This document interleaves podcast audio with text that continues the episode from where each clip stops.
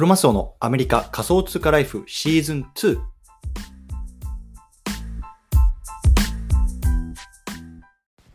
皆さんおはようございます。アメリカ西海岸在住のクロマスオです。今日は6月の19日日曜日の朝ですね。皆さんいかがお過ごしでしょうか？今日も早速聞くだけアメリカ仮想通貨ライフ始めていきたいと思います。よろしくお願いいたします。さて今日なんですけれども、今日ね、何の話しようかなと思った時に、まあ改めてね、ちょっと NFT のね、話をあのしたいなと思ったんですね。特にね、このブルーチップ NFT っていうところの、あの、話をね、まあ、少し、あの、していきたいなっていうところと、なんで僕がね、あの、今日その話をしようかなと思った背景と、あとはね、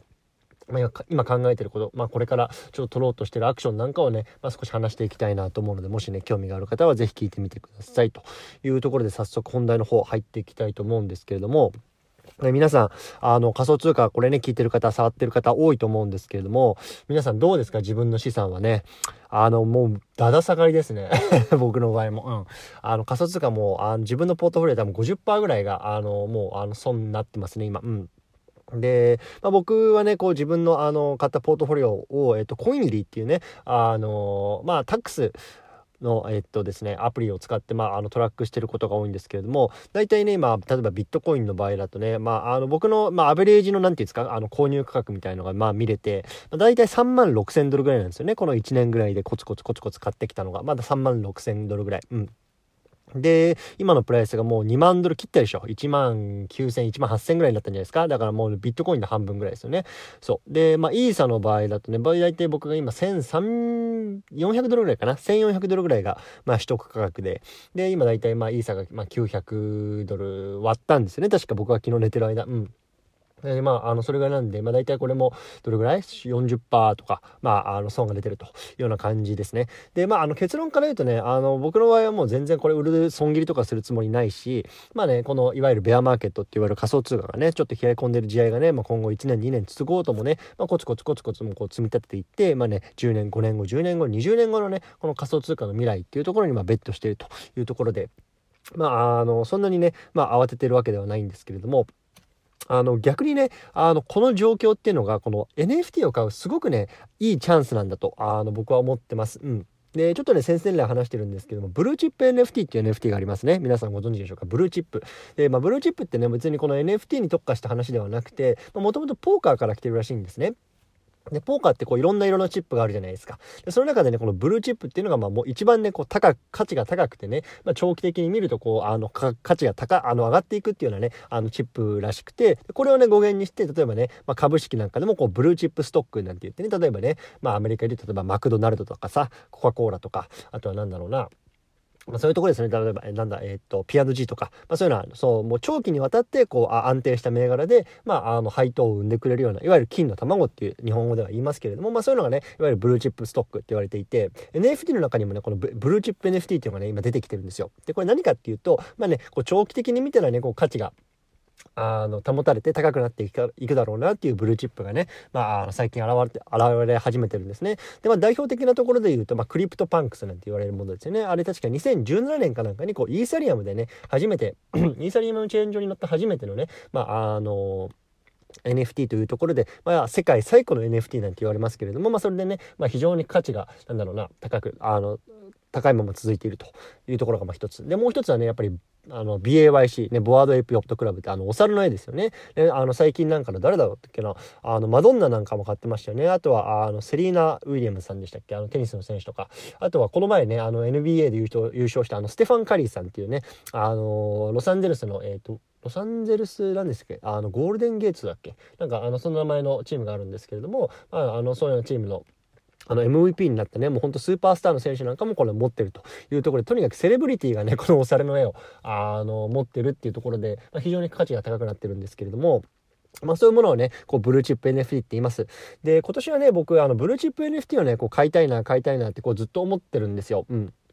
で、あの、その価格がね、あの、とにかく今ね、この暴落によって安くなってるんですよね。そう。で、まあ、ドルベースで換算しても、あの、例えばね、ボワードエイプヨットクラブなんて、今大体こう、フロア価格がだいたい90イーサぐらいかな。90イーサ。うん。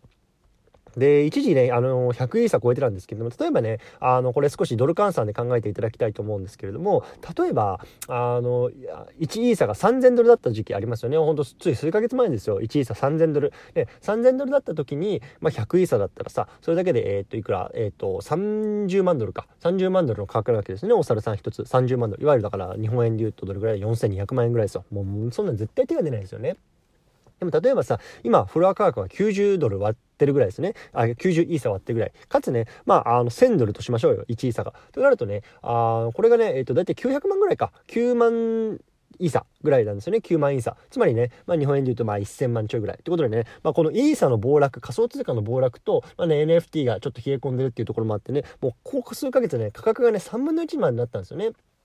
で、ももちろんさ、僕は無理だよ。あの、1000万円のね、あの NFT なんて買うことできないけど、でもね、これってね、やっぱりチャンスだなと思って買ってる投資家さんとかって結構いるんですよね、見てると。うん。っていうこともあって、僕はね、この BAYC とかクリプトパンクはね、ちょっと手が出せないんですけど、ちょっと他のね、あの NFT、ブルーチップ NFT をね、あの、仕込もうかなと思ってます。はい。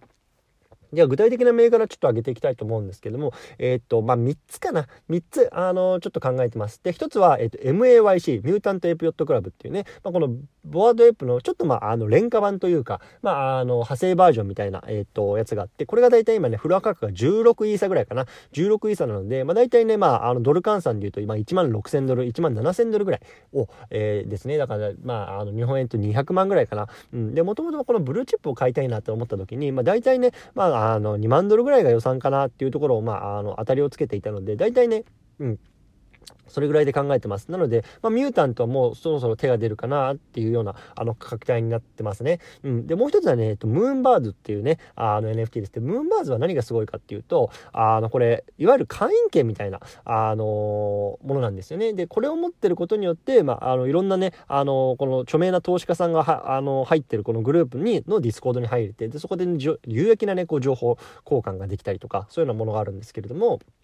これも今ね、フロアが16ぐらいかな。なので、まあ大体これもミュータントと一緒ぐらいですよね。これも大体まあ2万ドル弱で買えると。もう一個はね、クローン X っていうね、まああのナイキがね、買収したアーティファクトっていう会社がね、あの日本の村上隆さんっていうね、現代アーティストと一緒に作ってる。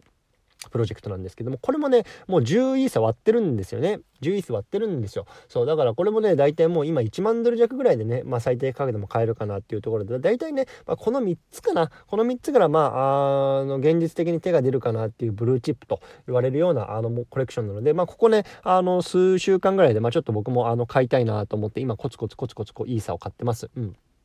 うん、で、まあ、あの、多分、ま、買うでしょうというようなところなんですけれども、あのなんでね、僕がね、このブルーチップを手にしたいかっていうところ、最後話をしておきたいんですよ。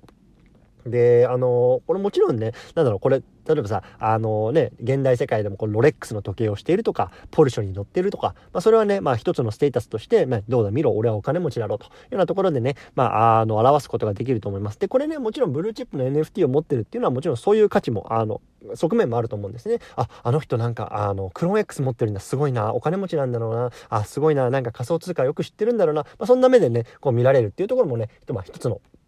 あの、ブルーチップホルダーとしての、まあ、メリットっていうのかな、かと思うんですけども、まあ、そこは正直、僕はあんまり興味がなくて、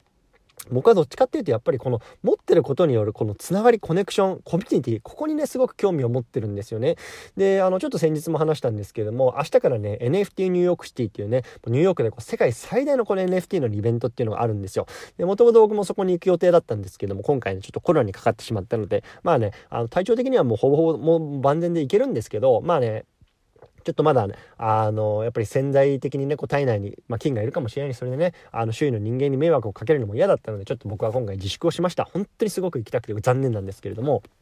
ちょっとそれは置いといて。で、ああいう場に行くと、もうそのね、NFT を持ってる人しか出れないイベントっていうのがあるんですよね。例えばね、お猿さん、BAYC であると、あの、エイプフェストっていうのが今回開催されるんですよね、エイプフェスト。で、これ何かっていうと、このお猿さんを持ってる人だけがね、あの、入ることができるチケットっていうのが、あの、付与されて、で、それによってね、こういろんな、そ、そこのイベントに出られるんですよね。で、そこではね、まあ、なんだろう、本当に有名なミュージシャン、去年であると、例えばベックとかね、ああいうとこが出てたらしいんですけど、まあ、そのミュージシャンとかが出てたりとか、あとはね、もちろん、そういうような投資家さんと繋がることができる。ね。あの、本当にホルダーだけが集まることが、いわゆる限定のコミュニティですよね。でもちろんね、こう、ムーンバーンズであるとか、まあ、そういうようなところも、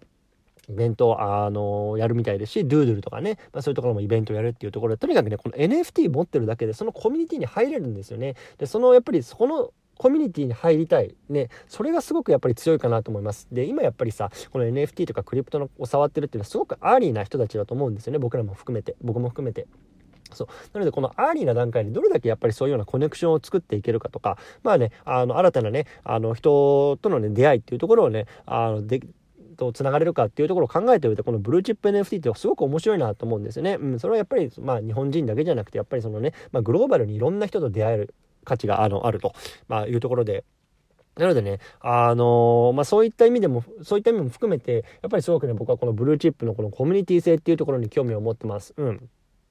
でやっぱりねこうツイッターとか見ててもさそのやっぱりクローン X を持ってる人たちのね会話とかさこのねあの MAYC ドゥあとかドゥードルとか、まあ、他のブルーチップを持ってる人たちの会話とかっていうところにやっぱりこのねプロフィールピクチャーにすることにすごく入りやすくなってるなっていうのをやっぱり感じていて、まあ、それをねこう横から見ていてあ僕もねああいうの持っていたらね、まあ、こういうような会話に入れたのかななんて思うとすごくねやっぱりこうあのチャンスロスしてるなと思うんですよね自分のうん、もっとねあのいろんな人とつながることができるようにこれは持ってないことによるチャンスロス。でねその持つ例えばその持つことそれがねまああの2万ドルですよたったの。たったのっていうのもあれですけど2万ドルでやっぱりそういうコミュニティに入れるっていうのは僕はね、まあ、安いし安いかなとあの感じてるしでやっぱりね将来的に見たらね今払った2万ドルっていうのがねこのベアマーケット抜けたね2年後3年後5年後いつか分かりませんこれ誰にも分からないと思うんですけども、まあ、その、ね、時にねやっぱりまああ4万ドル5万ドルねもしかしたら10万ドルの価値になる可能性もあるっていうところも含めてねまああのー、僕は投資する価値があるかなと自分の中で思っているので。今ね、ちょっとこの安いタイミングで結構ね、こういい差を、あの、この6月だけでもどれぐらいかな ?6000、7000ドル分ぐらいかな？なんかもうぶっ込んでたんですけど、うん、なんかちょっとそういうのをコツコツ貯めつつ、あちょっとしかるべきタイミングでね、まあ、買っていきたいなと思ってますね。あの、6月中になるかね、7月入るか分かんないですけど、まあね、もうぼちぼちちょっといい差も溜まりつつあるので、まあそのあたりね、まあちょっと一気に、あの、買いに入りたいなと思います。で本来はね、まあ2つぐらい欲しいなと思ってるんですけど、まあちょっとそれはね、まああの、お財布と相談かなっていうところかなと思ってます。うん。そうやっぱこれからちょっとねあの不透明な経済が来るじゃないですか。ね、って言われてる中で、まあ、ちょっと僕もね、あの、キャッシュを厚めに持っておいて、こう、備えておきたいなと。で、でこれからちょっとまた少し大きめな買いのタイミングでね、買いたいなっていうところで、ちょっとキャッシュを余分に持っておきたいなっていうところもあるので、まあ、出せて2万ドルかなって考えると、まあ、クロ X2 体か、もしくはまあ MAYC か、ドゥえっ、ー、と、ブンバーズどっちか1体。まあ、それぐらいのちょっと予算規模で考えたいなと思います。これがね、こう、イーサがまたね、500ドルとかなってくるとね、本当にこれは本当に買えると思いますんで、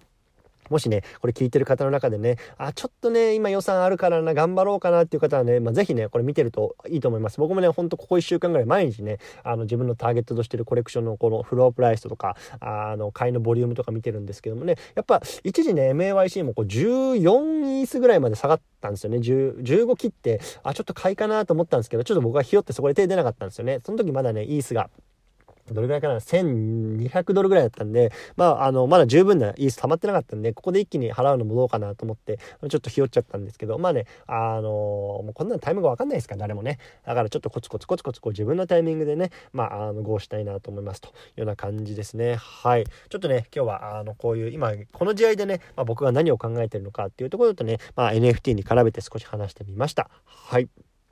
ということでね、あの、今日はこの辺りにしたいなと思うんですけれども、まあね、あの、先ほども言ったように、まあコロナなんですけども、おかげさまでね、だいぶこう良くなって、まあ、あの、来ましたという感じ感じなんですけど、まだね、あの、テストキットで言うとね、こう、まだ陽性反応が出てるんですよね。だから多分まだ体内にはこう、菌がいるので、まあ、ちょっとね、あの、引き続き自粛しながらね、こう、できることを淡々とやっていきたいなと思っています。というところでね、今日は日曜日ですね、こう、皆さんもね、あの、ゆっくり休んでいただければなと思います。というところで、この辺りにしたいなと思います。お疲れ様です。